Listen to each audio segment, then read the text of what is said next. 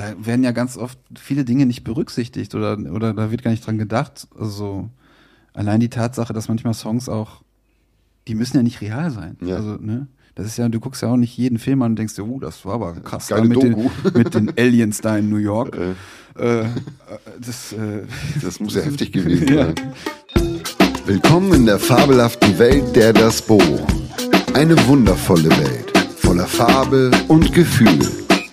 Herzlich willkommen in der fabelhaften Welt der Das Bo.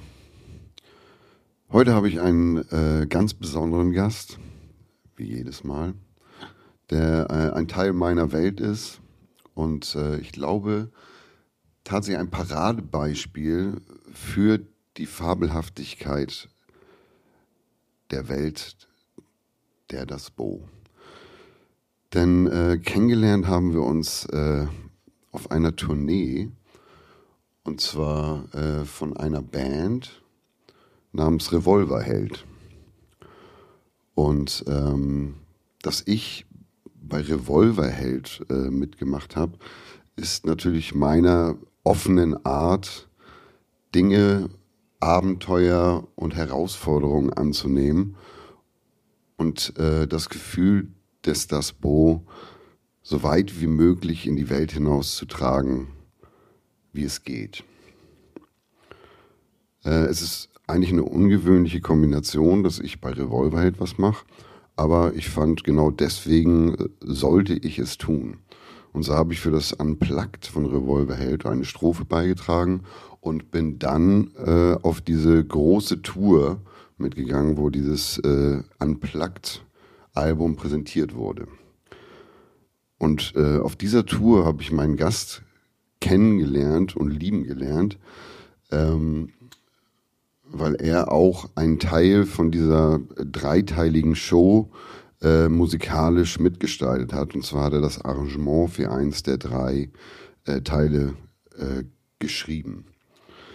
Und wir hatten beide äh, auf dieser Tour immer nur einen Moment bei dem ganzen Konzert, wo wir stattfinden mussten und äh, hatten dementsprechend wenig Verpflichtung und Verantwortung und haben uns da dann äh, kennengelernt und haben dann Haschkekse gegessen, haben Ausflüge gemacht in Aquarien in den Orten und haben die Ortschaften erkundet, haben Zigaretten geraucht und Kaffee getrunken. Und ähm, ja, deswegen freue ich mich ganz besonders, dass aus diesem vielleicht abstrakten und abwägigen Umstand äh, unsere Freundschaft entstanden ist, die äh, ja auf jeden Fall sehr äh, bereichernd für mich und die Welt, der das Bo ist und somit auch für euch. Außerdem ist er ein äh, fantastischer Sänger und äh, ein toller Mensch und ähm, ich freue mich, euch Jonas David vorstellen zu dürfen. no. Schön, dass du da bist. Schön, dass ich hier bin. Ich bin ein bisschen gerührt jetzt. Ich hatte, ich war auch direkt auf so viel Spaß gepolt, aber das ist ja jetzt natürlich auch. Ja, auch. Schöner Es, es ist ja alles da. Und es war ja, es ist ja auch wirklich, also wie ungewöhnlich auch der Umstand war, äh, dass wir uns da gefunden haben und tatsächlich, also das war ja dann schon eine intensive Zeit. Und wie gesagt, wir haben da ja nur sind immer rein, raus und umhergestreunert und ja schon haben bei alles den entdeckt. Proben angefangen. Ja. Ich meine, bei den Proben hatte ich natürlich noch, da war keine freie Minute für mich, Ja. für dich ja schon. Äh, Und es war eh so ein Umfeld, in dem ich mich jetzt noch nicht so mega zu Hause gefühlt habe, in so einer krassen Produktion. ja, Und, äh, da, das war so wie in so, in so eine neue Klasse kommen. ja. Und du musst halt erstmal gucken, es gibt jetzt erstmal mega viel zu tun eigentlich, aber du musst schon mal gucken, ah, wer ist hier? Ja, ja. So, und dann dachte ich, ja, der, dieser, dieser Mirko, vielleicht könnten wir irgendwann mal nebeneinander sitzen. ja, der ist- hat auch irgendwie was Schelmisches an sich. Ja, ich meine, ich wusste es ja schon, schon vorher, dass du dabei warst, Mhm. weil ich habe die Sachen ja arrangiert und dann äh, kamen diese Features rein. Ja. Und gerade in meinem Part, der so ein bisschen mehr, äh, da ging so ein bisschen mehr ab, sag ich mal, was die Arrangements anging und es ging in so eine andere Richtung ähm, von der Musik, so von Mhm. den Jungs. Und da waren diese ganzen geilen Features auch. Also ich habe halt für Heinz Strunk was arrangiert Ja. und für dich und äh, ich weiß gar nicht mehr, das dritte Feature.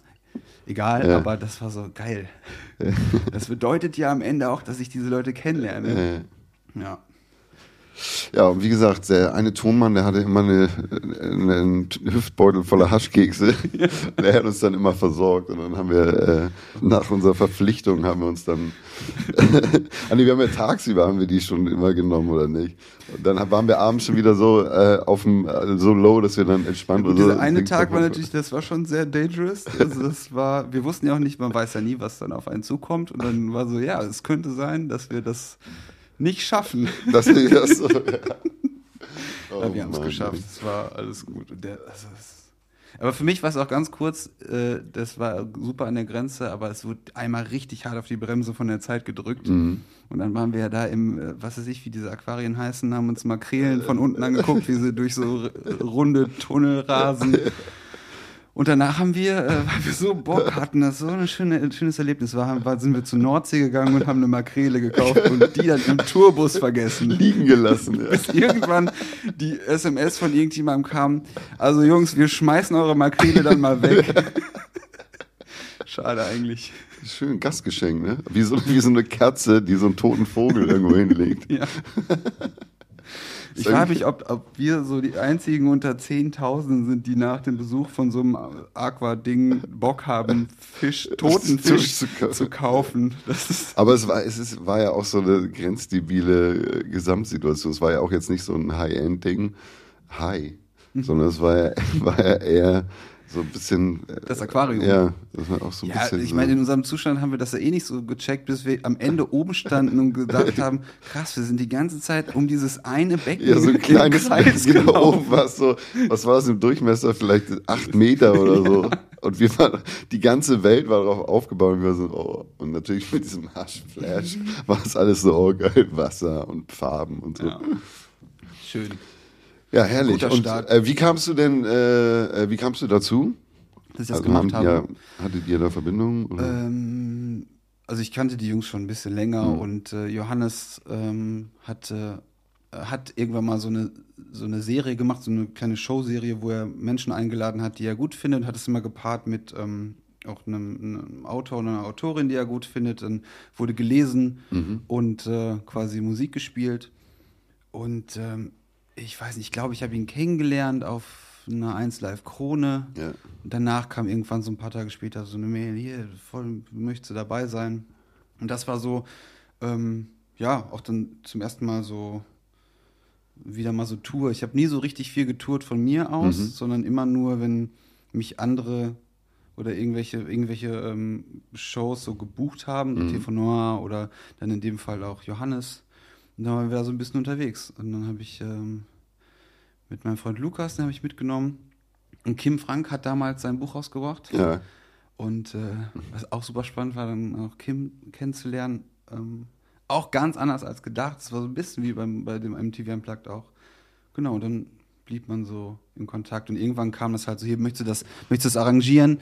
Ähm, ich weiß nicht, ob da irgendjemand abgesprungen ist oder nicht oder so, aber das war halt genau mein Feld, so eher so auf Akustik ja. Sachen zu arrangieren. Das war auch schon dieses größere Setup, ne? Mit Streichern und alles? Nee, das Streicherding hat dann äh, Lillo gemacht.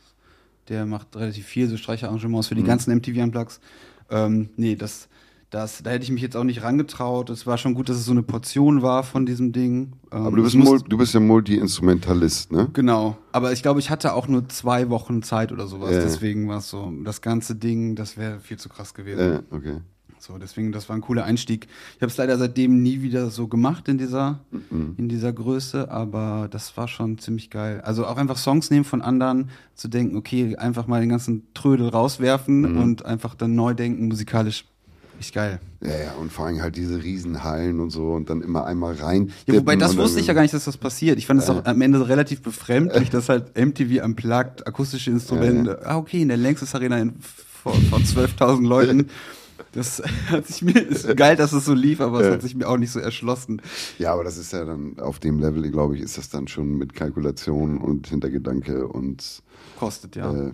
Aber das, wo wir diese, äh, wo wir es gedreht haben, mhm. das ja, war ja wunderschön. Diese Aula, ja, ja, genau. Klein, ja, mhm. Und ich habe so gedacht, wird, da, wird dann auch die ganze Tour. Das ist mhm. alles so rote Sessel, Leute sitzen. und, ja, nee. Revolverhelden. Einmal bitte. Die ganze Längstes Arena. So schöne Clubshows. Ja. 100 Friends. genau. Ah, wow. Und aber ähm, nochmal zu dem Multi-Instrumentalismus, spielst du alles? Mm, ich spiele jetzt Klarinette. Ja, neu, ne? ja, ist neu. Ja, also am meisten spiele ich schon Gitarre und äh, singe und Schlagzeug spiele ich eigentlich auch schon super lange und super viel. Ähm, das vergesse ich immer so ein bisschen in der Aufzählung. Alles halt so ein bisschen, ne? so typisch Indie-Musiker, äh, alles immer so ein bisschen spielen, bisschen Klavier, bisschen dies, bisschen das.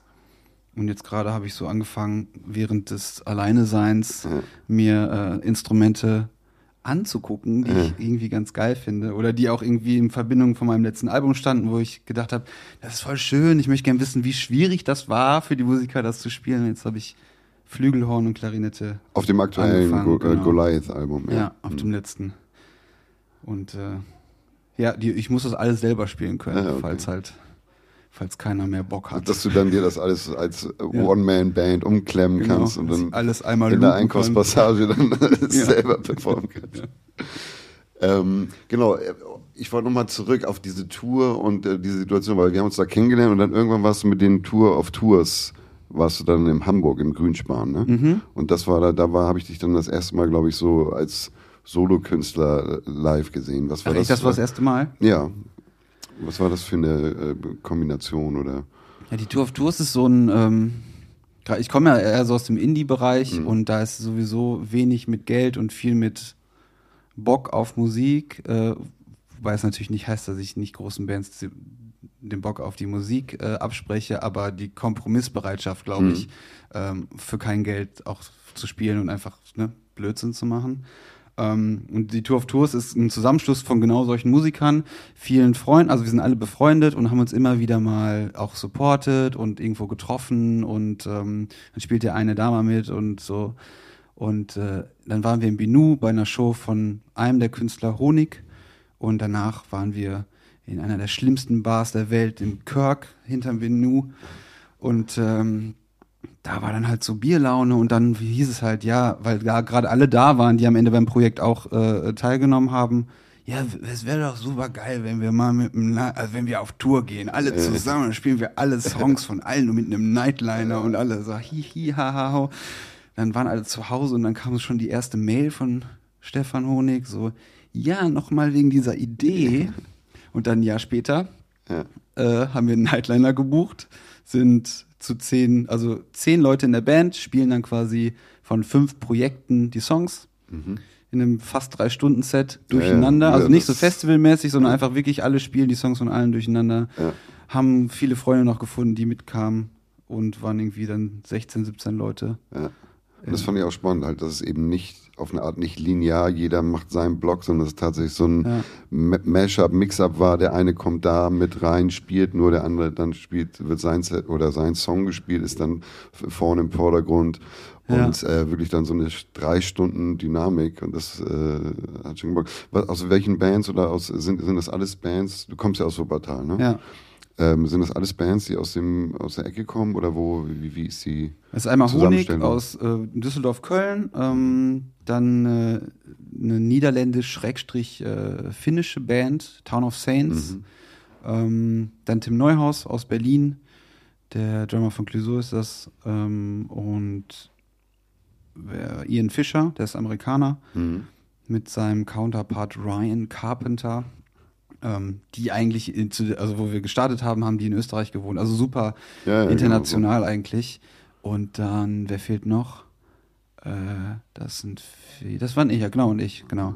Und ich hatte dann, äh, um es halt noch absurder zu machen, hatte ich meinen, ähm, meinen sizilianischen Freund Davide dabei, Ah. der eine Zeit lang bei mir gewohnt hat und, und Drums gespielt hat.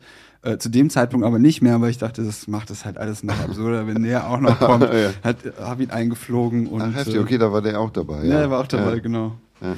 Und dann haben wir, das es wurde ja noch absurder, weil irgendwann haben wir gesagt, okay, ähm, diese, diese, ähm, wie nennen sie immer, Sidekicks, Mhm. wobei das völlig, ähm, das, das passt eigentlich nicht. Also der zweite Part quasi von jedem Projekt ähm, hat halt ne, immer eine Rolle in der Band, aber eigentlich sind das auch alles Menschen, die selber Songs schreiben oder sogar selber Projekte haben. Ja. Also Davide, mein Drummer, hat eine eigene Band.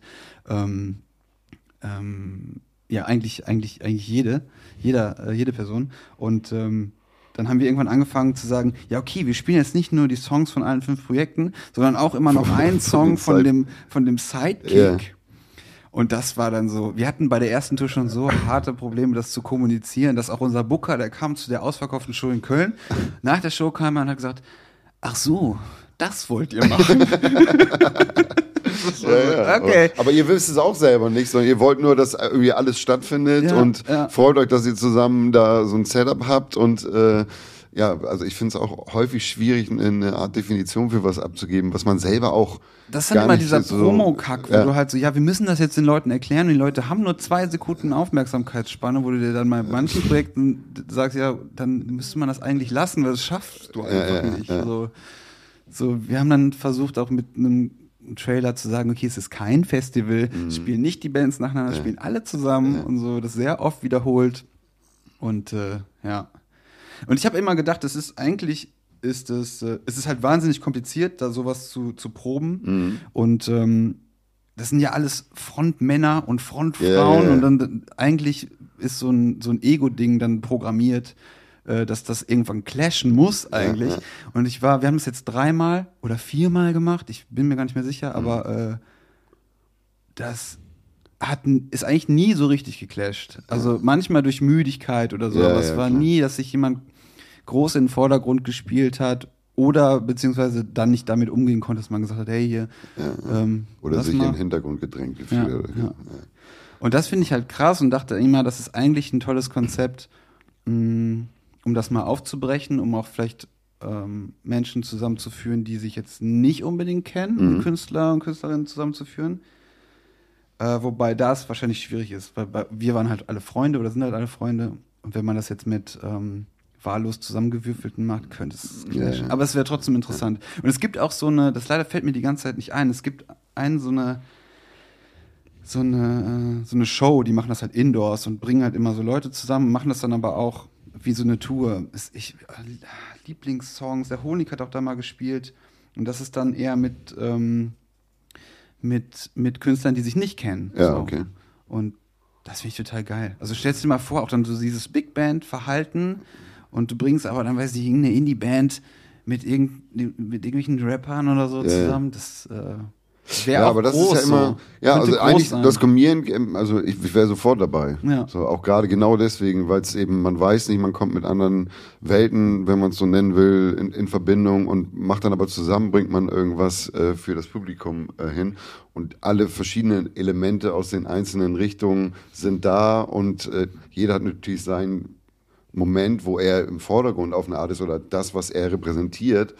Aber trotzdem ist es, äh, ja, wie gesagt, eigentlich wie meine Welt. Also ich bin da auch nicht so monokulturell in dem Sinne. Ja. Und habe häufig gemerkt, dass gerade die Leute, die nicht aus dem Kontext kommen, wo ich mich aufhalte oder wo ich herkomme, mich mehr bereichern als die Leute, die ich um mich habe, die eh dasselbe, ähnlich denken oder denken, genau ja, so, ne? oder denselben Kontext haben oder denselben, denselben Ursprung oder wie auch immer so. Es erfordert natürlich eine gewisse Art von äh, Kompromissbereitschaft sowieso, aber auch dieses Offensein. Mhm. Und damit hatte ich auch selber Probleme, obwohl das alles, ähm, das ist jetzt nicht komplett aus meiner Welt raus, was yeah. die Musik angeht.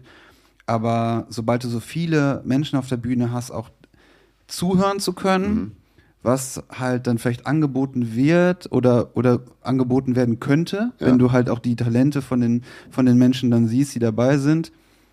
Das birgt super viel Power, also braucht aber auch viel Power von dir, weißt du, wenn du halt so zusammenkommst und du merkst, okay, ich könnte jetzt Parts umdenken, ja. so, also sie spielt irgendwie Geige und er spielt eigentlich voll geil so Percussion, dann nicht zu denken, okay, ich mache das jetzt so und so, wie ich es immer mache, ja. sondern auch das so entstehen zu lassen. Mhm. Und ich glaube, diesen, diesen, einfach diesen Jam-Gedanken, das ist halt super interessant für Künstler, die vielleicht relativ festgefahren sind in ja, ihrem Sound. Ja. So. Aber das ist tatsächlich emotional, ist dann das Schwierige, weil man halt etwas loslassen muss, was man sich irgendwie auf eine Art selber definiert hat und wo man sich sicher fühlt.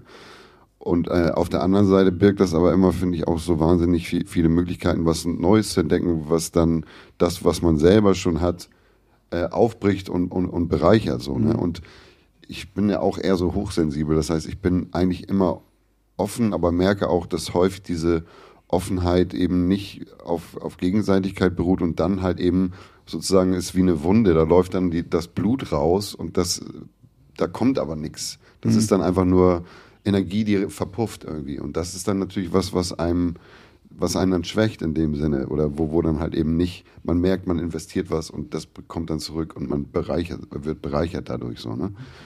Und ich glaube, das ist halt immer das Schwierige, wenn man halt so eine Projekte macht oder probiert, dass man dann clasht. Und wenn du halt selber offen bist und dann sagst, okay, dieses Experiment ist das Projekt, ja. ich gebe 100% in das Projekt rein und dann hast du aber auf der anderen Seite jemand, der sagt, ja, ich möchte mein Style so 100 so, so doll wie ja. möglich da drin sehen, dann hat er schon eine ganz andere Sicht auf das Experiment als man selber. Voll. Ja. Und dann irgendwann äh, merkt man ja, okay, ich packe da 100% in das, was wir alle zusammen machen wollen, rein. Und der aber packt nur 10% rein, weil er eigentlich nur sein eigenes Ding da irgendwie drin sehen will.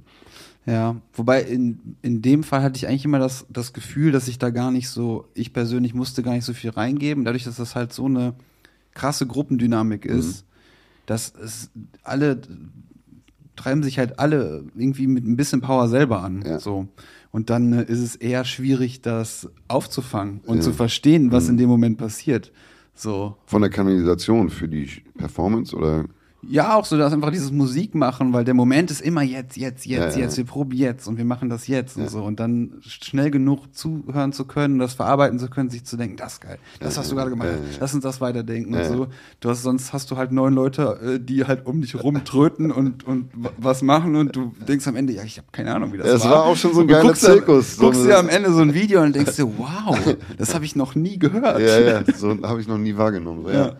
Das kenne ich aber auch. Ich habe auch irgendwann mal vor ein paar Jahren habe ich so ein ganz altes Fünf-Sterne-Konzert gesehen, aber so Ende der 90er. Und ich war, also ich habe, ich war, äh, also ich, ich war entsetzt eigentlich, also positiv aber, weil wir so viel Freilauf uns selber gegeben hatten. Also wir hatten klar unsere Songs, aber wir haben so ganz viel gejammt. Wir hatten ja den DJ äh, Kuhmann, der immer äh, Hörspielelemente reingebracht hat. Dann hatten wir Magnesium, der hinten so ein äh, Synthesizer hatte, den ich mal bei so einem Freestyle-Contest gegen MC René gewonnen habe, obwohl ich den zweiten Platz habe. Aber ich habe diesen Sampler gewonnen, den haben wir auf allen Fünf-Sterne-Konzerten, haben wir den immer eingesetzt. Danke. Äh, Tobi, hatte, Tobi konnte immer noch ein bisschen äh, äh, äh Instrumente spielen und ich habe dann, häufig habe ich dann Freestyle-Sachen einfach wie auch immer. Mhm. Und ich habe mir das angeguckt und es waren wirklich so sehr lange, sehr psychedelische Momente da drin, mhm. die ich so in der Eigenwahrnehmung in dem Moment, natürlich haben, waren wir stoned und breit und aber man hat es ja auch viel gelebt. Aber trotzdem, dass es da so diese ich konnte, konnte dann erst verstehen, warum Leute so emotional uns irgendwie auf eine Art gefeiert haben, weil wir auf der Bühne so losgelöst einfach, ja. waren und so frei, auch wenn es nicht immer jetzt, okay, geilste Lines und wie auch immer, aber es war so frei und wild und doll einfach. Ja, du erinnerst dich auch nicht mehr daran, wie es war. Du hast es geguckt und hast dann gedacht, okay, krass, und du kannst gar nee, nicht. Nee, also die Show nicht, nee. Also ich bin immer, ich bin immer irgendwie eingetaucht in eine, in eine Art Welt und ich habe es auch schon in einer, im anderen Podcast äh, gesagt, dass das teilweise der, der einzige Ort war, wo ich mich wohlgefühlt habe, weil ich losgelöst war von dem von der Struktur und von auch von mir selbst und meinen Gedanken ja. äh, war halt die Bühne. Weil das ist halt total wichtig, dass man das, äh, dass man das kann. Und das hängt an so vielen Faktoren, finde ich. Meinst du das loslassen? Ja, ja. Mhm. Und äh, das ist auch lustig, weil in diesem in diesen Touren habe ich das auch immer wieder gemerkt, dass es für mich auf jeden Fall auch super darauf ankommt, was ich höre. Mhm. So und dass äh, ich das manchmal bewundert habe, wie ähm, Menschen in der Band so spielen können und wie die das hören und teilweise abstrahieren sogar, wie es ist und so, oder ganz anders das Zusammenspiel auf der Bühne hören. Ja. So, und dass da meine Hörgewohnheit äh, habe ich versucht ein bisschen zu verändern, was die anderen Musiker angeht. Mhm. Also nicht nur Hauptsache, ich höre irgendwie mich auf dem Monitor und dann alle anderen Parts, es flötet so vorbei und ich kann mir das vorstellen.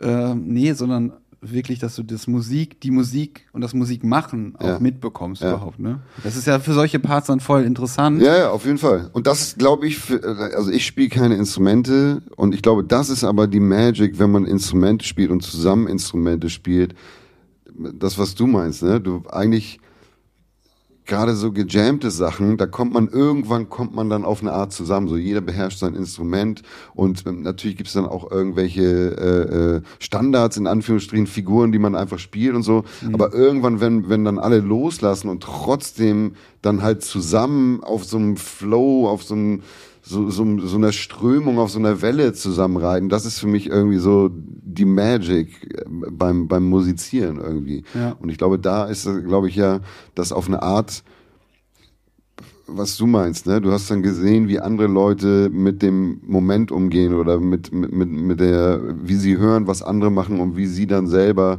das, was sie machen, umsetzen. So. Ja, und ja, das ist einfach dieses Offensein. Ich finde das auch voll krass, ich finde das auch, das die Konzerte, die ich so gucke, die haben das nicht so. Mhm. Also, das, das braucht ja auch super viel Mut. Ja. Also auch einfach, dass, weiß ich nicht, irgendeine eine, eine fette Band einfach mal sagt, okay, wir spielen jetzt einfach auch mal so ein bisschen rum. Äh.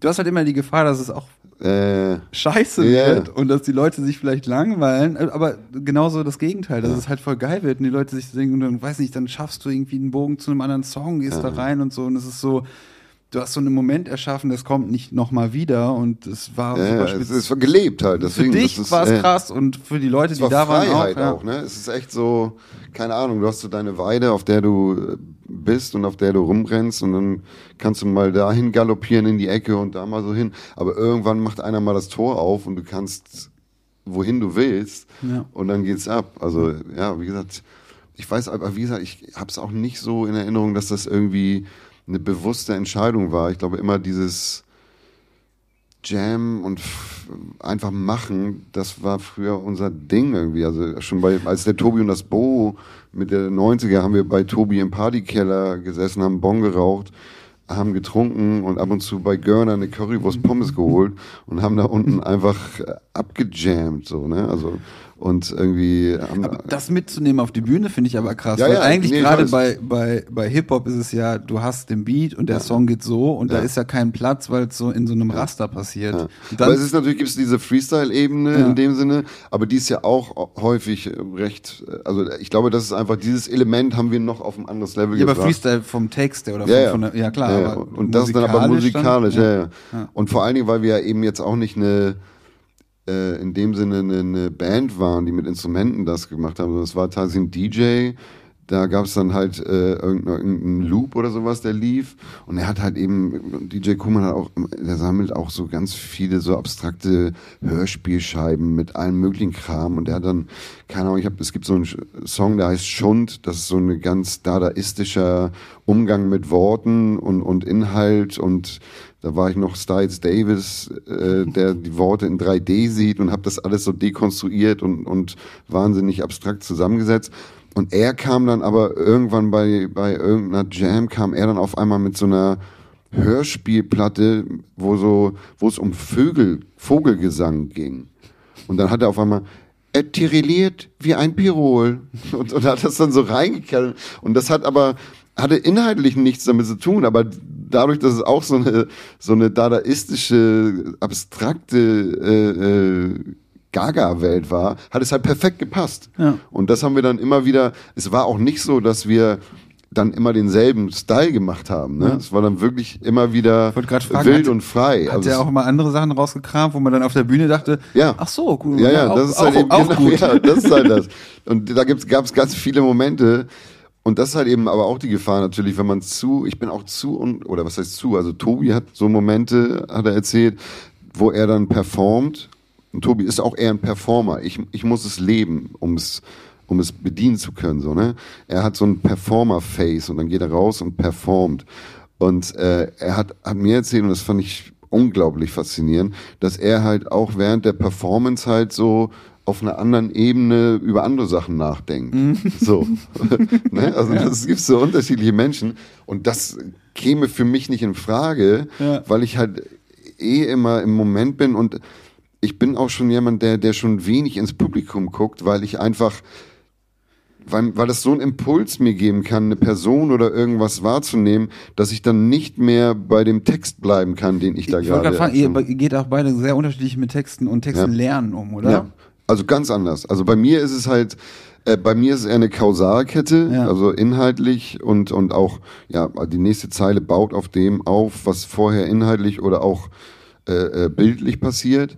Ähm, und ich muss diese Kausalkette, oder früher war es noch mehr so, ich muss diese Kausalkette, muss ich, fange ich an und ich muss sie durchführen, um zum Ende zu kommen. Wenn ich irgendwo verkackt habe, dann du komme ich nicht wieder rein. anfangen, ja. Tobi allerdings ist, er ist die Matrix. Für ihn sind, sind Worte sind eben nur Klänge auf eine Art Ja. und äh, Silben sind wie Noten. Das heißt, für ihn ist alles so eine Art, äh, keine Ahnung, ich, Logic-Oberfläche oder Notenblatt, wo die, wo die, wo die einzelnen Noten und Töne und Snares und was auch immer markiert sind. Und die Silben sind für ihn auch nur so Laute, Percussion. die da genau, die da stattfinden. Das heißt, wenn er mal rauskommt, dann kann er auch mit einer Silbe, er muss gar nicht das Wort sagen, sondern die Silbe kommt jetzt an der Stelle und dann ist er automatisch Wieder wieder, drin krass. sozusagen. Und das ist halt eben auch deswegen war eigentlich auch der Tobi und das Bo damals dieses Genie und Wahnsinn liegen dicht beieinander. Das war dann halt eben äh, kl- klanglustig, aber es war tatsächlich so, wir sind so zwei Einzelgänger-Dudes, die zusammen so ein richtig cooler Typ sind. so. Und das war dann Auch halt das schön. eben auch das, was interessant war, ne? Weil er hat, war, hatte immer die Struktur, wo ich mich auch dran festhalten konnte. Und ich habe halt auch immer so eine andere Ebene mit reingebracht, die, die ihn dann gefordert hat oder die ihn dann äh, äh, auch beseelt hat, so, ne? Ja. Und dann halt darauf ba- aufbauend halt die fünf Sterne Deluxe Entwicklung war dann halt, dass wir eigentlich das zweite der Tobi und das Bo Album produziert haben. Da war dann irgendwie ein Label Ding, das war zu Ende, wir brauchten einen neuen Deal, den Namen sollten wir aber nicht mitnehmen können.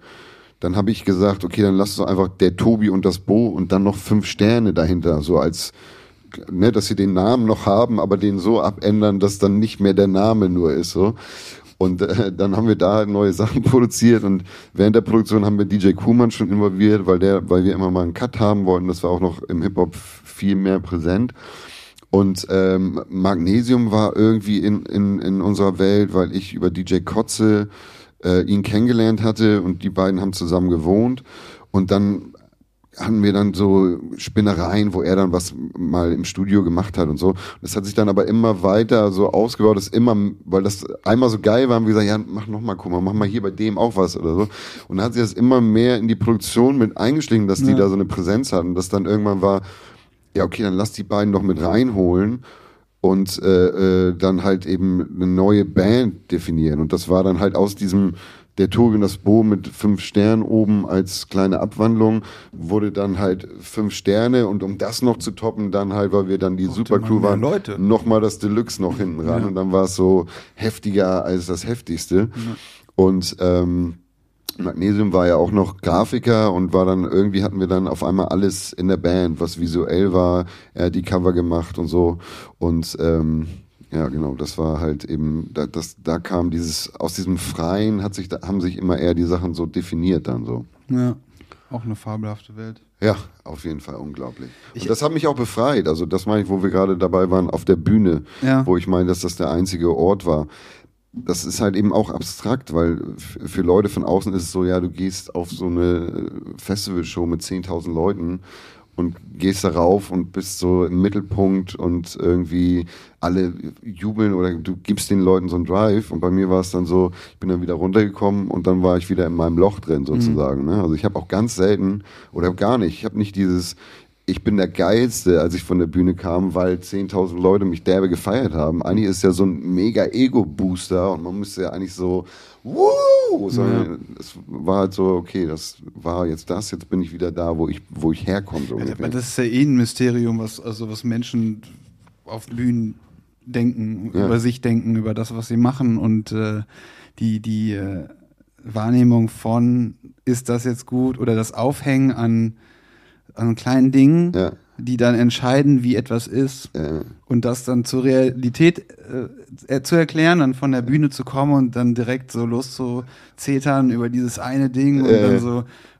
draußen klatschen Klatschen, und jubeln 10.000 Leute und der, der, halt der, der, der Frontmann kommt runter und sagt, Alter, was war das denn mit das und die, die zweite Strophe von dem Song und dann wird direkt so, ne, also das finde ich, das ist eh so ein, finde ich wahnsinnig interessant.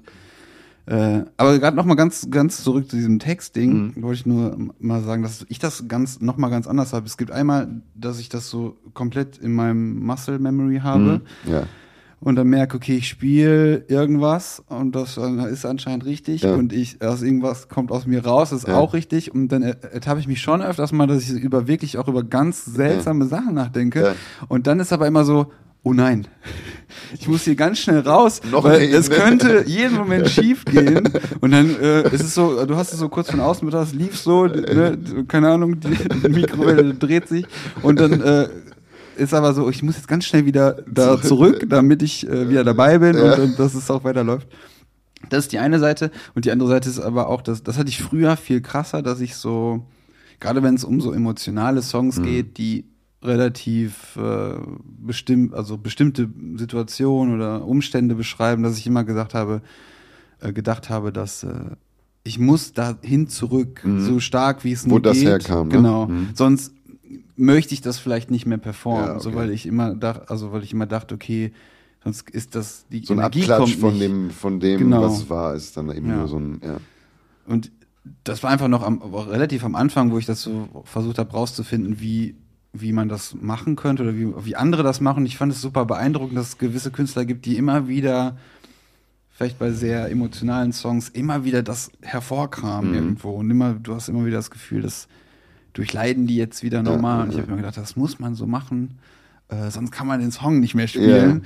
Ja. Ähm, was emo also emotional tierisch anstrengend ist. Ja, ja, also wenn du dich dann wirklich also versuchst, also wieder durch eine Show gesehen, wenn du die und gerade wenn man dann mehrere Sachen schon released hat und dann ist es ja auch immer eine Momentaufnahme von der Gefühlswelt und bei mir ist auch so, ich nehme die Sachen an, die ich gemacht habe, als Momentaufnahme, aber es gibt auch immer noch so dieses wenn ich mich daran erinnere, in welcher Zeit die entstanden sind, komme ich auch wieder dahin, wie ich damals drauf war. Und das hat zum Glück nichts mehr mit dem zu tun, wo ich heute bin. Ja. Aber natürlich ist es ein Teil von dem, warum ich heute bin, wie ich bin. Ja. Und trotzdem ist da häufig dann auch ein Schmerz involviert, den man mit dem Performen oder so von den Songs auch antriggert, so, ne? Ja.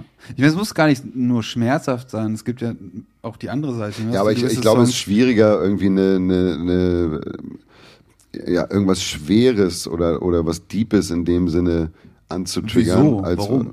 Ja. Also wenn du einfach, also wenn du mit, keine Ahnung, du hast, und das, das passt ja bei dir auch, du hast, weiß ich, mit Anfang 20 hast du, weiß nicht, so, ne, ein paar Hits, die äh, jetzt vielleicht inhaltlich ähm, dann 20 Jahre später relativ einfach sind ja. und du hast halt viel gelernt und bist viel weiter weitergekommen so und dann das mit dieser selben Leichtigkeit zu performen, weiß ich nicht, das ist das stelle ich mir ja, genauso okay. schwer vor.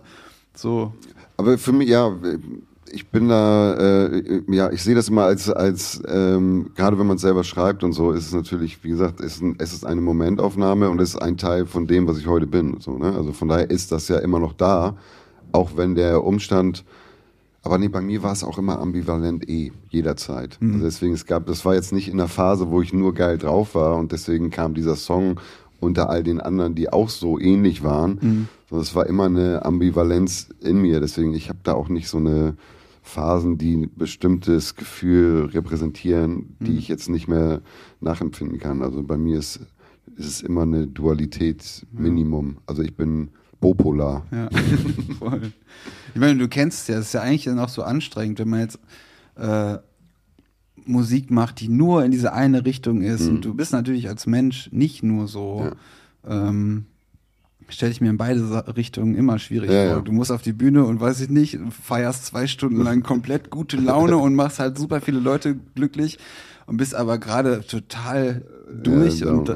irgendwie neben der Spur. Ja. Andersrum genauso. Du bist eigentlich, weiß nicht, du, dir geht's total gut, gut und so und musst jetzt eigentlich, du bist aber eigentlich bekannt dafür, dass du Leute konstant zum Heulen bringst. Das ist also ja. Äh, so. Deswegen wäre es eigentlich cool, wenn man beides machen könnte. Das ist gar nicht so einfach.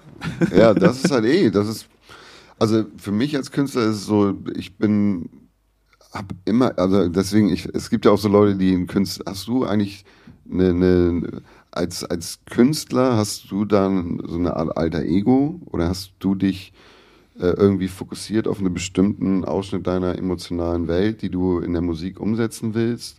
Oder wie, wie gehst du damit um? Weil das finde ich interessant. Aber es sind ja zwei, für mich sind es zwei verschiedene Dinge. Natürlich habe ich mich beschränkt auf eine gewisse Welt, was die Musik Mhm. angeht. Und das ist schon emotional, ist schon immer eher so schwierigere Themen Mhm. behandeln oder so. Aber auch nicht, nicht ähm, eher, ich würde es melancholisch äh, bezeichnen, nicht traurig. Mhm. So, ich habe halt, glaube ich, viele, für mein Verständnis, viele Songs, die haben halt eine melancholische Note, aber es ist immer mit so einem, mit so einem Hoffnungsding da drin. Mhm. Also auch in der, in der Musik. Ja. Und das mag ich total, wenn man das halt nicht so richtig ausmachen kann und je nachdem, in wel- welcher Stimmung du dich befindest, holst dich halt anders ab. Mhm. Mm.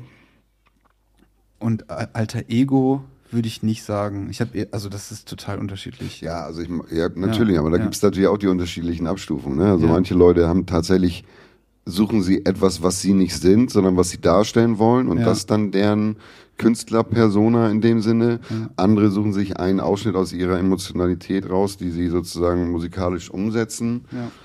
Und äh, also deswegen, das war jetzt gar nicht so gemeint. Äh, aber du meinst auch auf der. Bühne einfach. Ja, also generell mit der Musik. Also, weil ich habe es irgendwie für mich, ich war immer eher auf der Suche nach mir. Ja. Das heißt, ich habe theoretisch, wenn ich so ein Businessmensch gewesen wäre, hätte ich natürlich, natürlich hätte ich vier, drei, vier Alben gemacht, wo nur Miami Bates Beat, Beat Ja. äh, drauf wäre und dann wäre ich dann äh, damit durch Mallorca gedüst und hätte die Großraumdissen bespielt. Ja. Wäre dann wahrscheinlich heute nicht mehr in der Lage, überhaupt irgendwie auf eine Art ernst genommen zu werden, weil ich halt zu alt bin dafür. Hm. Aber dadurch, dass ich das nicht gemacht habe, weil ich eben immer versucht habe, meine Bandbreite als Mensch äh, äh, und mich selber zu suchen, auch in dem, was ich mache, Ja. äh, da gab es gar nicht eine Reduzierung auf äh, das oder das. So. Ja, das was mich auch als Künstler nicht klar greifbar gemacht Nee, eben, das hat. funktioniert halt auch einfach Das- nicht gut ja, ja, in eben, das Industrie. halt eben. nee, da- das- Deswegen finde ich spannend, äh, äh, weil du ja schon bekannt bist für, was du meinst, diese melancholischen, äh, auch, ich würde, ja, es sind schon auch schwere, also der, der Vibe ist schwer, aber ich finde auch immer mit einem,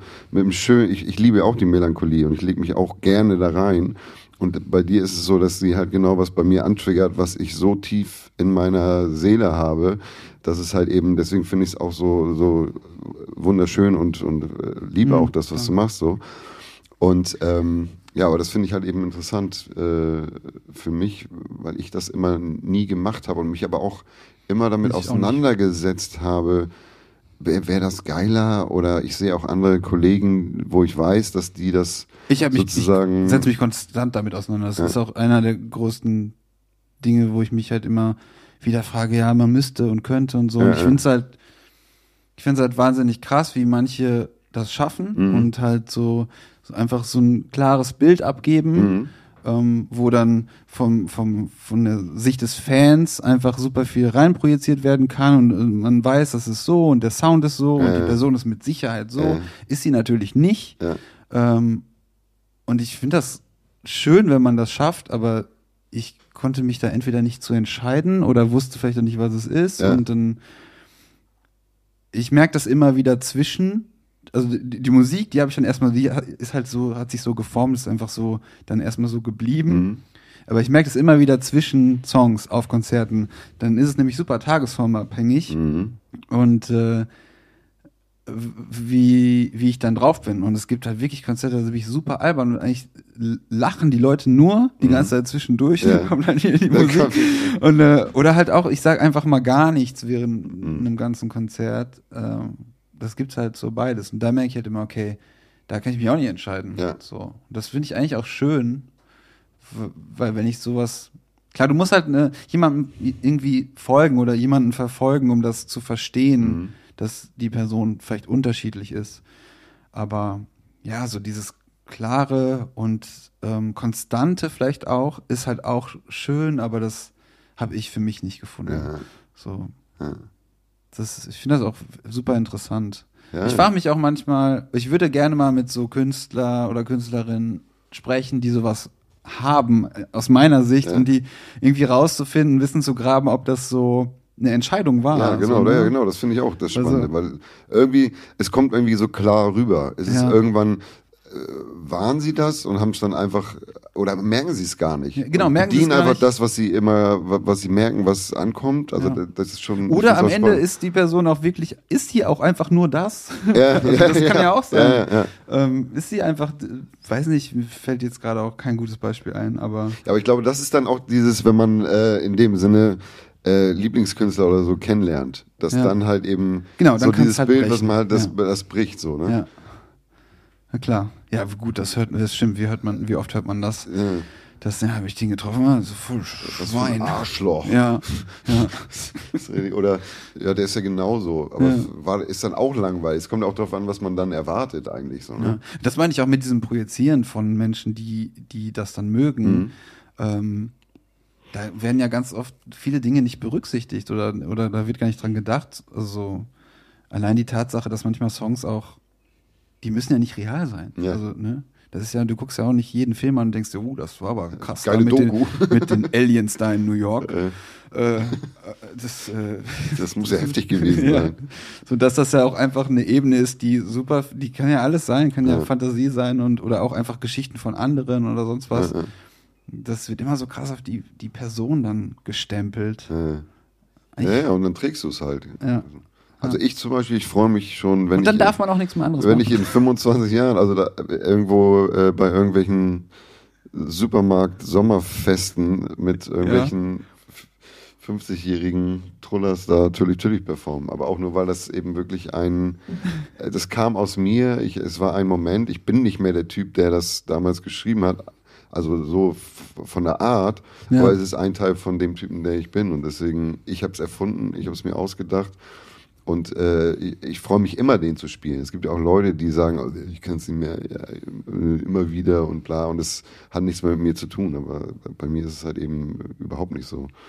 Aber hast du denn theoretisch so Lust auf so ein, also willst du immer alles so vereinen eigentlich und möchtest du aber, dass die Sachen auch verknüpft sind?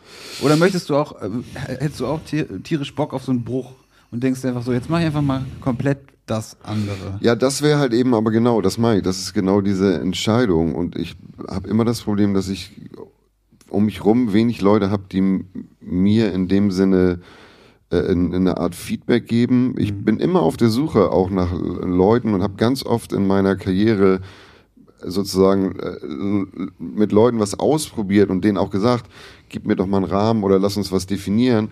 Aber entweder äh, trauen die Leute sich das nicht, die haben irgendein bestimmtes Bild von mir, was sie nicht äh, entweder definieren wollen oder, oder dekonstruieren wollen. Ähm, und es fängt immer, ich, ich, häufig fange ich an, das offen zu formulieren und anzusagen. Und dann fängt man an und während des Prozesses äh, löst sich das wieder auf.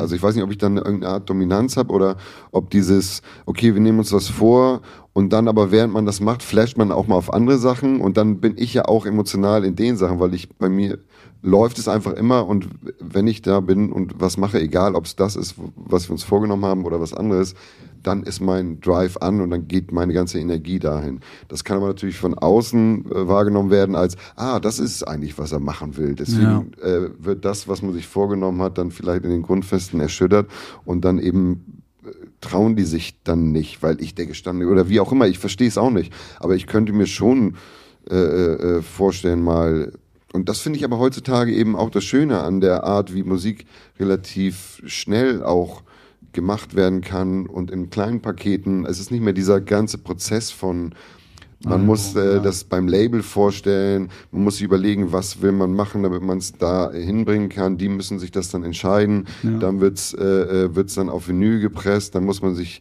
so ne, also eigentlich kannst du eine EP machen, wo oder könnte ich eine EP machen, wo nur ein bestimmter Sound, eine bestimmte Emotion stattfindet. Das ist Ja. auch eigentlich ein bisschen das, was ich aktuell eigentlich vorhabe, weil ich halt im, im letzten Jahr ganz viel Material einfach laufen lassen habe und, und, und, und produziert habe. Und es ist wieder so, dass es wieder alles Mögliche ist. Ja. Und ich habe mir eigentlich vorgenommen, eine, eine Platte zu machen mit 10 bis 12 Tracks, wo repräsentativ zu all den äh, Welten Songs drauf sind und dann sozusagen nachzulegen mit EPs, die dann bestimmte Emotionen auf diesem Album bedienen, dass dann auch ein Zuhörer sich sozusagen in dieses eine Gefühl oder in diesen einen State of Mind so reinbegeben kann. Weil das ist, glaube ich, das Schwierige bei mir, wenn du ein Album wie Dumm aber schlau dir anhörst, und da war halt eben mein Ansatz das, ja. zu sagen, ich möchte, ich möchte, dass meine ganzen Emotionen, die ich oder meine alle Facetten, die es in mir gibt, müssen irgendwie in einem Song ja. stattfinden. Und das ist auch gelungen, aber es ist einfach nicht anzuhören, weil es einfach Sprünge sind durch alle, durch alles Mögliche. Und das ist halt eben, hat dann eben für einen Hörer keinen roten Faden und ist halt schwer, auch, äh, äh, ja, man kann sich halt eben nicht auf einen bestimmten Vibe einlassen, weil es den nicht gibt. Ja. Ja.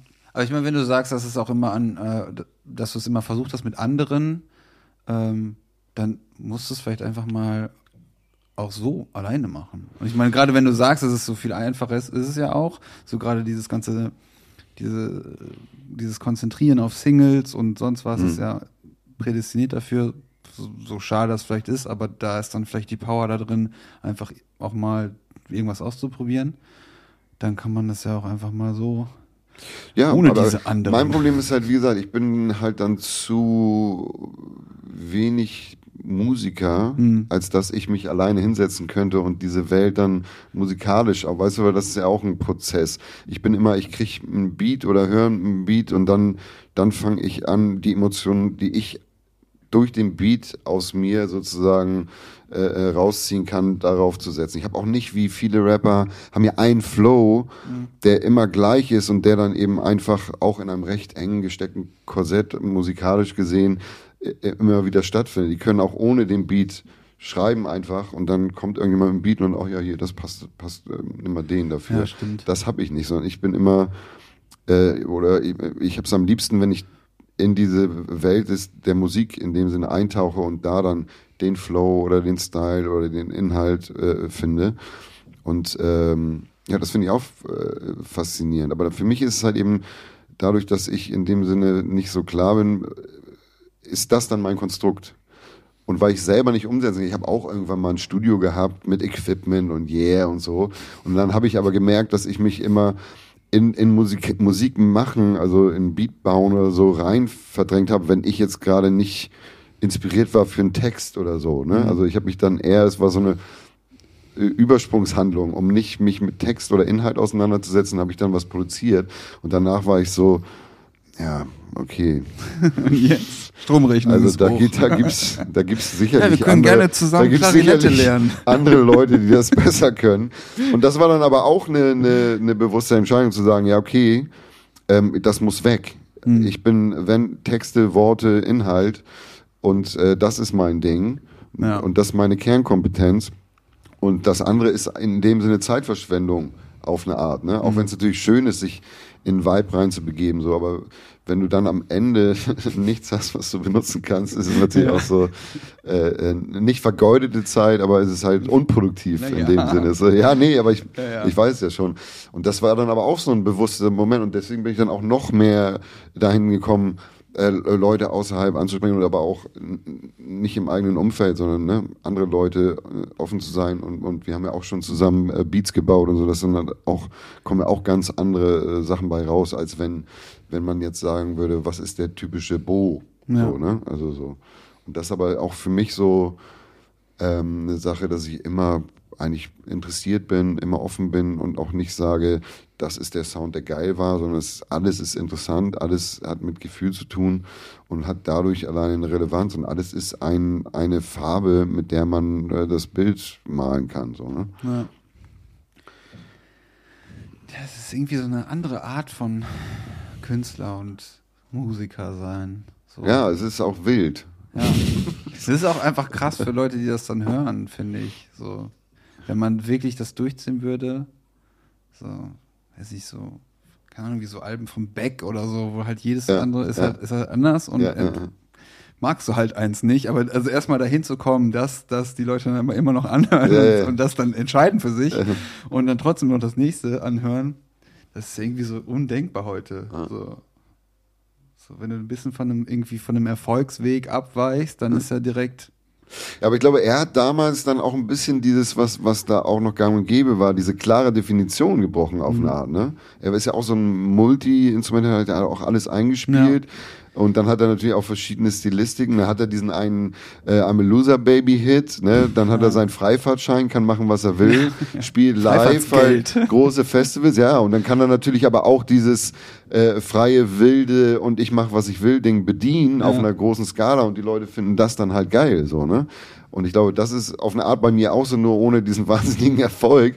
Ich kann immer noch machen, was ich will, weil ich nicht zu irgendeinem Zeitpunkt auf eine Art mich, mich ganz klar äh, definiert habe. So, ne? Das ist halt für mich das Schöne, dass ich halt eben immer noch als alter Sack immer noch irgendwie äh, Emotionen äh, für mich finden kann und auch eben nicht irgendwie wer hatte das erzählt? Äh, Flo Mega hatte irgendwie in, in einem Podcast erzählt, dass er, äh, nee, nicht mal Podcast, sondern hat er erzählt, dass er so ein alter Kollege aus den 90ern, mit dem hat er telefoniert und der hatte eigentlich auch wieder Bock, Musik zu machen, aber war in diesem, ja, heutzutage ist es alles ganz anders und so. Ich Mhm. komme da irgendwie nicht äh, hinterher oder wie auch immer. Ich weiß nicht, wie man es macht. Also, ne, und das habe ich überhaupt nicht. So im Gegenteil, das ist so, okay, geil, jetzt kann man ja das auch machen. Und für mich ist Autotune geschenkt, weil ich halt eben nicht singen kann. Aber so, also für mich nicht, aber also einfach so, äh, jetzt mal überspitzt gesagt, auf eine Sache, die so typisch für eine Sache ist, auf einmal gibt's Autotune und das war dann halt komplett äh, äh, verpönt, äh, was die Realness angeht und so, aber es ist auch nur eine Möglichkeit, äh, äh, Sachen umzusetzen und es hat auch ein bisschen mit dem Zeitgeist zu tun. So, ne? Ja, voll. Ja, der Zeitgeist ist halt, es gibt halt, äh, Konzeptalben gibt es da zum Beispiel einfach nicht mehr so ja. richtig. Oder ja, Alben gibt's ja fast schon nicht ja, mehr. Alben, sowieso, Also das, wär, das Ding, ist ne? halt das nächste und äh, es war schon früher, also weiß nicht, so vor 20 Jahren war es ja schon noch so, dass gerade so irgendwie so, ein, so Newcomer-Popstars, Mhm. Äh, die haben ja schon immer dann Alben rausgebracht, wo äh, du halt gehört hast, okay, da wurde in alle Richtungen wurde mal so ein bisschen produziert. Ja, ja. Das weiß ich nicht, seien es die Backstreet Boys oder die, das erste Album von Rihanna, du hast halt in alle Richtungen so ein bisschen, ich weiß nicht, ob es dafür da ist, dass man so ein bisschen guckt, was mögen Wo die Leute, reagieren, ja. oder ja. wollen wir einfach mal so alles machen? Um den Algorithmus zu starten eigentlich, ne? Auf einer anderen Ebene. Nicht, glaub, da gab's nicht, noch keine Nee, nee, nicht computermäßig, aber So man kriegt ja dann. Feedback, man sieht, was sich verkauft Ja, und in ja. dem Sinne geht's dann äh, in die Richtung. Ja. Aber stimmt, also Konzeptalben, ich weiß nicht, das gibt's wahrscheinlich noch in Metal oder so. Wobei da ja auch niemand, erstens hört keiner mehr Metal und Alben sowieso nicht. Aber wo gibt's noch so Konzeptalben? Ja, eben. Und, und vor allen Dingen, das ist ja eben dann auch in Anführungsstrichen, wenn beim, sag ich mal, das Wort Konsumenten, wenn da diese Energie und diese Konzeption von einem Album und der, der, der, die Zeit, die man investiert, um dieses Konzept zu definieren, äh, wenn das dann eben mit so Swipe, nächster Song, was habe ich noch in der Playlist und wo kommt das überhaupt hin?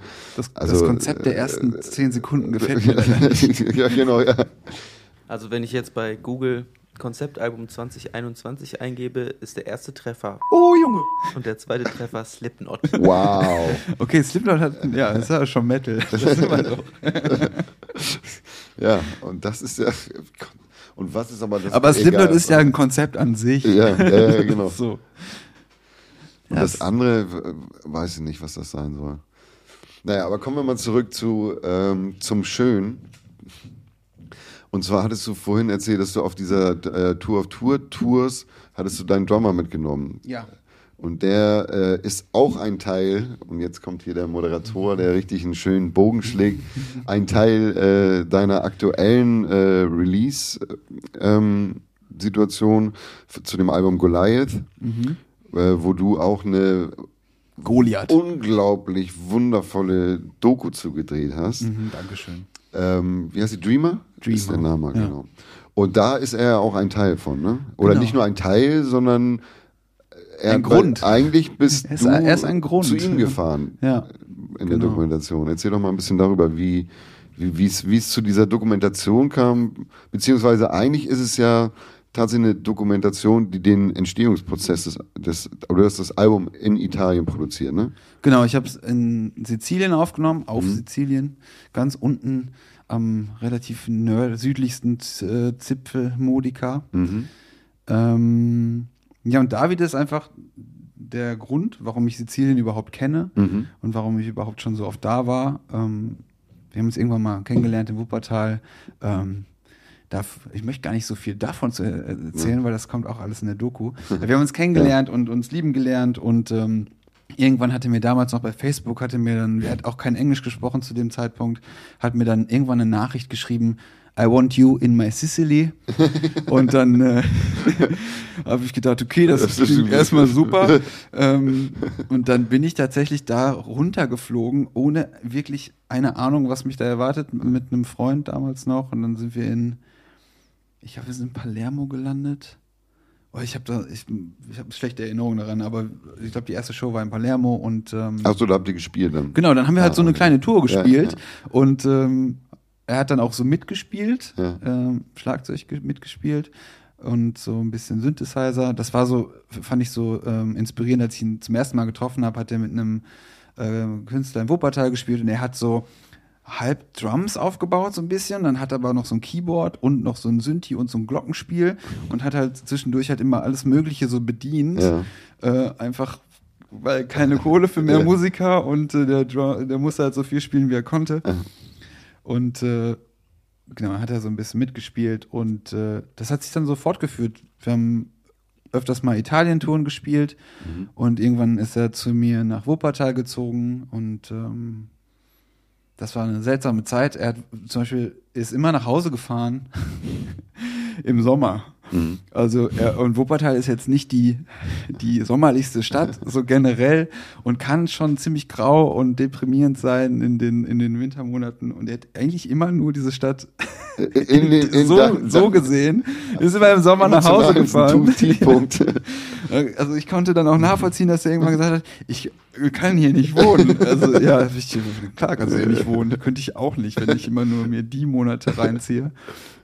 Er ist irgendwann zurückgezogen. Ich liebe ja Wu- Wuppertal, ne? Ja. Ist ja für mich das Lissabon Deutschlands. Ja, das, das ist auch, Ja, Siehst auch nur du so. Ja, aber es ist, weil, weil es auf eine Art, in, in, in so einer Art äh, bestimmten Zeit, ohne dass es negativ ist, hängen geblieben ist. Lissabon ist ja auch so eine Retro, äh, als es noch so Seefahrer und dieser alte Look und alles, das ich war da leider noch nie. Ja. hat auch so eine, ist aus der Zeit gefallen auf eine Art, aber das macht es so äh, wunderschön und liebenswert. Und in Wuppertal ist es auch so. Ist eine andere Zeit, ist natürlich eine ganz andere Ding, aber ich bin ja, wie du weißt, sehr gerne da. Ja. Und ähm, vielleicht hat es auch damit zu tun, dass es ein bisschen ähnlich ist wie die Heimatstadt von meinem Vater, Mostar in, in, in Jugoslawien. Es ist auch so ein Tal irgendwie. Und Ja. Also ich weiß, es Aber triggert wahrscheinlich, es äh, triggert, es triggert irgendwas bei mir an wahrscheinlich. Aber wie gesagt, ich äh, finde es sehr, sehr schön. Ja. Und dann, ähm, ähm, genau, wie kam es dazu, dass du gesagt hast, weil du musstest ja praktisch, du bist nicht mit dem Album dahin gefahren und hast dann die Nee. Doku gemacht, sondern Also die Jahre sind dann so ein bisschen ins Land gegangen und ähm, ich habe halt 2011 vor Goliath äh, habe ich 2011 mein letztes richtiges Album ähm, released und ich habe dann weiß ich auch nicht, was ich die ganzen Jahre gemacht habe. Aber interessanterweise haben David und ich zum Beispiel auch fast keine Musik gemacht, als wir zusammen gewohnt haben. Das ist irgendwie so eine komische Dynamik, die ich äh, immer mal wieder festgestellt habe. Das war bei Rasmus und mir auch so ein bisschen so, als wir zusammen gewohnt haben. Wir haben irgendwie das nicht geschafft, Musik zu machen. Ja. Ähm, ich weiß nicht, woran das liegt. Das ist vielleicht so ein man das, Das macht man nicht. Man muss Wenn man zusammen wohnt, Man muss zusammenkommen, um das zu machen. Ich Ja, weiß ja, nicht. abstrakt, Aber ja. ähm, genau, jetzt sind wir auch wieder zurück und ich habe ähm, schon immer wieder Musik, also ich habe viel Musik gemacht und auch viel rumgeschrieben, aber halt nie sowas fertig gemacht und immer wieder mit anderen Projekten mich beschäftigt und ähm, dann habe ich irgendwann eine EP gemacht, die war so, ja, die war halt eine EP. Auch so ein Thema EPs sind ja auch so verpuffende, in sich selbst zusammenfallende Gebäude. Aber äh, ja, irgendwann entstand dann so dieser, dieses Ding, das, diese, diese Romantik von irgendwo hinzufahren und was zu machen. Und äh, einfach, weil ich diesen Ort so schätze und auch die, die, die ganzen Freunde um Davide herum, die ich dann mit, mit den Jahren so kennengelernt habe. Ähm, da war einer dabei, der heißt Puma, der hat ähm, so, sich so ein Studio gebaut dann. Und der hat da ziemlich lange dran rumgebaut und rumgewurschtelt und dann habe ich einfach irgendwann gesagt, so ich fahre jetzt einfach hin und dann nehme ich diesen ganzen Kram mit, den ich jetzt seit Jahren mit mir rumschleppe und versuche da irgendwas rauszustricken. So Mhm. irgend, also das, ja, da- das soll halt ein Album werden. Ich weiß, es ging dann nicht wirklich darum, okay, ich mache jetzt zusammenhängende Songs oder zusammenhängendes Konzept von dem Ja. Album. Es ging nur um die Sachen an sich, dass das jetzt endlich mal passieren muss, äh, dass da dieser Knoten vielleicht irgendwie zerstört werden muss. Und wenn es durch diese Romantik passiert, dass ich irgendwo hinfahre, Ja, ja. ewig lang mit einem vollgepackten Auto, ähm, Genau, und ich habe das einfach gemacht und das ist ein, ich treffe oft so sehr, sehr seltsame, spontane Entscheidungen, deren Tragweite ich dann überhaupt nicht einschätzen kann, aber das ist auch in Ordnung so. Und, ja, vor allem, wenn es so schön dokumentiert und festgehalten ja, aber das ist ja kompletter Zufall. Da, Ja, sicher. ja, nee, das war dann so. ist das ich wäre halt alleine gefahren, Ja. ähm, hab mir das, äh, das Auto von Rasmus geliehen und äh, das Studio war auch noch gar nicht fertig. Das Okay. ist so. Puma war halt immer so, ja, Jonas, um, maybe another month, maybe. Äh, aber irgendwann habe ich gesagt, Alter, ich wollte jetzt schon vor zwei Monaten kommen oder vor einem Monat kommen und ähm, jetzt äh, komme ich einfach. Ist mir egal. Also, ne, ob du Speaker hast oder ob du deinen Regieraum fertig ist, ist mir jetzt Wurst. Ist, äh, im Prinzip wusste ich ja, ich kann eigentlich alles aufnehmen, weil bisher habe ich auch immer zu Hause aufgenommen Ja. und so. Ähm, bin halt losgefahren. Äh, aber kurz bevor ich losgefahren bin, war halt ähm, das, das Norm, der auch die, die Dokumentation gedreht hat und gefilmt hat, ähm, dem ging es einfach nicht so gut und äh, wir hatten halt dann auch da viel, viel, relativ viel Kontakt, so einfach als Freunde und ich habe einfach gemerkt, okay, äh, das eigentlich müsste der mit, eigentlich müsste der auch raus, der muss, Ja. der braucht, der muss gerade weg von diesem Ort und muss weg von diesen ganzen Dingen, die, Mhm. Die ihn gerade so auch irgendwie hindern, irgendwie Ja. weiterzukommen Ja. oder, oder vielleicht ähm, ja mal in, zur Ruhe zu kommen einfach. Und dann habe ich gesagt, komm einfach mit. Äh, du kannst zwar nicht Auto fahren, du kannst mir nicht helfen bei diesen 4000 Kilometern, ähm, aber mach, komm, komm doch einfach mit und dann kannst du da auch irgendwie ein bisschen rumreisen und, und er ist halt Filmemacher und Mhm. Fotograf und nimm von mir aus mit und da war bei mir noch gar nicht so sehr, okay, da, da wird jetzt irgendwas Großes draus wow, oder ja. groß dokumentiert. So, dass er so ein bisschen Fotos macht, ein bisschen Film, Ja, ja. hatte ich dann in meinem Hinterkopf, Mhm. okay. Ähm, das war bei ihm dann wahrscheinlich schon, ist schon was anderes so gewachsen, wo, aber ich wollte ihn einfach auch so Ja. rausreißen und so Wow. einfach mitnehmen. Weil halt, wie gesagt, das, also das kommt fast wie so ein richtig High-End konzipiertes, Ja. okay. Genau, was halt da jetzt gehen wir rausgekommen ist, Ja, ja, halt aber so- das finde ich spannend, dass du das so erzählst und das Ja. ist halt überhaupt nicht dem, es ist wirklich so glossy, glossy, glossy, ist so ein Ja. High-End-Ding, wunderschöne Ja, es- Bilder, Drohnen. Kram, alle, also wirklich, und äh, gerade auch, und das finde ich halt das, das Krasse an der Doku, brauchst auch nicht weiter erzählen, wie es da, die sollen die Leute sich angucken. Ja. Ähm, wie halt aber so Momente, wo es tatsächlich entsteht, auch visuell festgehalten sind. Weil das ist häufig, ne, also häufig bist du dann im Studio, flasht ab und irgendwie geilster Moment entsteht oder die Aufnahme von, von dem Moment, der dann auf der Platte ist, Ja. ist dann äh, nicht da und dann will man irgendwas, irgendwie eine Doku drehen und dann soll man das nachstellen oder irgendwie so. Aber dadurch, dass er dann ja dabei war, sind halt so ganz viele Momente, wo es genau dann, wo es passiert, Ja, ist es halt eben drauf. Also Ja. wirklich, deswegen finde ich sie auch so, erstmal visuell ist sie auf dem Weltniveau, dann halt diese ganzen Momente, die da stattfinden. Äh, ja, und eigentlich passt das auch zu deiner Musik. Es ist so eine ganz fein sensible, wunderschöne äh, Ja. äh, äh, Welt, die da halt festgehalten wird. Und auch diese zwischenmenschlichen Ebenen sind auf so einem äh, äh, ähm, fein Level, weil häufig habt ihr auch nicht dieselbe Sprache gesprochen und dann ging es nur darum, die Musik irgendwie äh, vor, voranzubringen.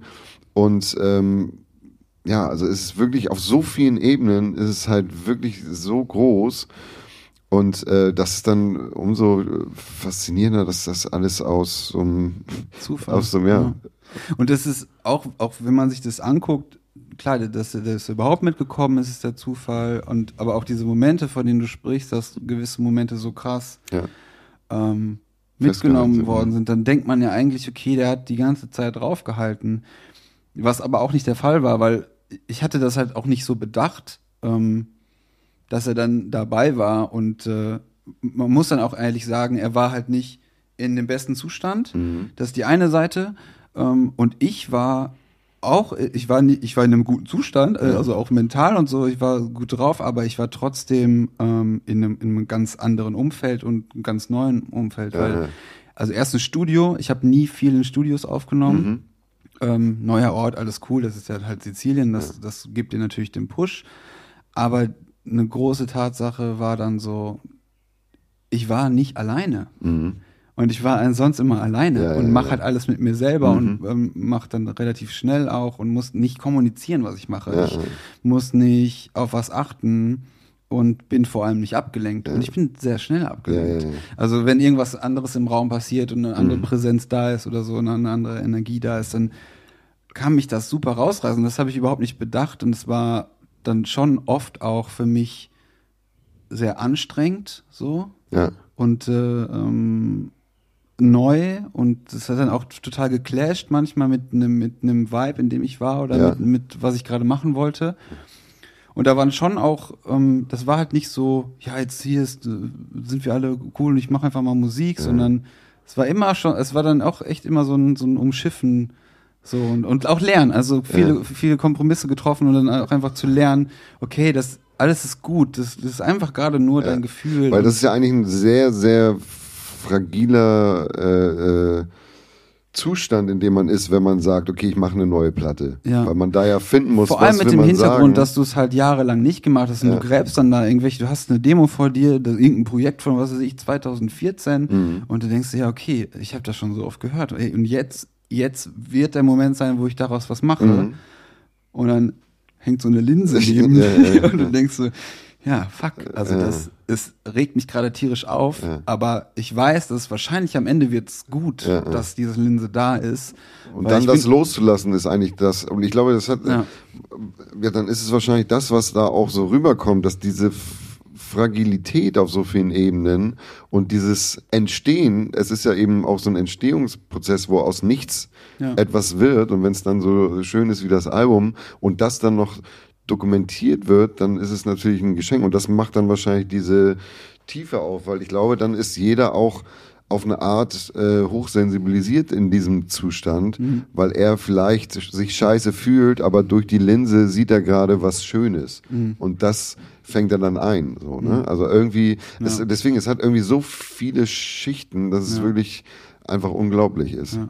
Das ist halt so schön, du weißt es halt nicht. Du Ja. weißt halt nicht, was er sieht, du weißt nicht, was da hinterher rauskommt und du, das dasselbe mit der Musik. Also Ja. wenn du die ganze Zeit in diesem Prozess bist und dann Rasmus und ich haben das halt auch selber gemischt und so, du bist die ganze Zeit damit konfrontiert und irgendwann mit Abstand, dann checkst du erstmal, okay, die Musik, okay, das habe ich gemacht und Mhm.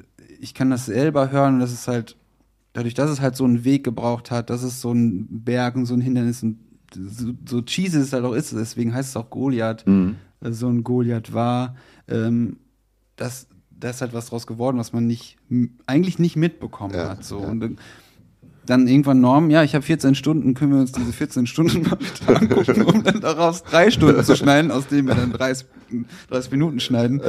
Und dann denkst du auch so, ach, ach krass, das hast du gefilmt? Man muss ja auch am Ende sagen, es ist nicht, es ist eben keine Doku geworden, wo ich äh, erkläre, welche Gitarre ich für welchen Song benutzt habe oder äh, es geht nicht um dieses musikalische, sondern es geht vor allem um dieses Warum und äh, und diese Konstellation von Menschen und dieses dieses sich bewegen und und auf eine Reise gehen so und mit einem Ziel, wo man keine Ahnung hat, ob man da jetzt ankommt oder nicht so. Und äh, ja, es ist schon crazy, was daraus geworden ist. Ja. Ist so verrückt. Ja, also Leute, ich kann euch nur empfehlen, ich schließe hier mal, ich, ich, ich hab, die, während des Gesprächs habe ich schon drei, vier andere Welten und Themen, die ich gerne noch mit dir besprechen werde. Ich glaube, wir müssen das irgendwann mal fortführen. Ich kann euch äh, Jonas David nur Herz, ans Herz legen, äh, musikalisch. Und äh, wenn die Doku dann äh, irgendwo zu sehen ist, ihr könnt ja mal gucken, ob es im Netz irgendwo äh, Dreamer schon gibt, ähm, dann solltet ihr die auf jeden Fall angucken. Ähm, werden Ja. das in den Shownotes nachtragen, sobald sie. Ja. Wir verhandeln noch. Ja, ja, auf jeden Fall. ähm, deswegen, äh, vielen Dank, Jonas. Dankeschön. Danke, dass du in meiner Welt bist. Yes. Und ähm, ja, ich, äh, äh, ich befürchte und freue mich darüber, dass wir das fortsetzen müssen. Unbedingt. Tschüss. Ciao.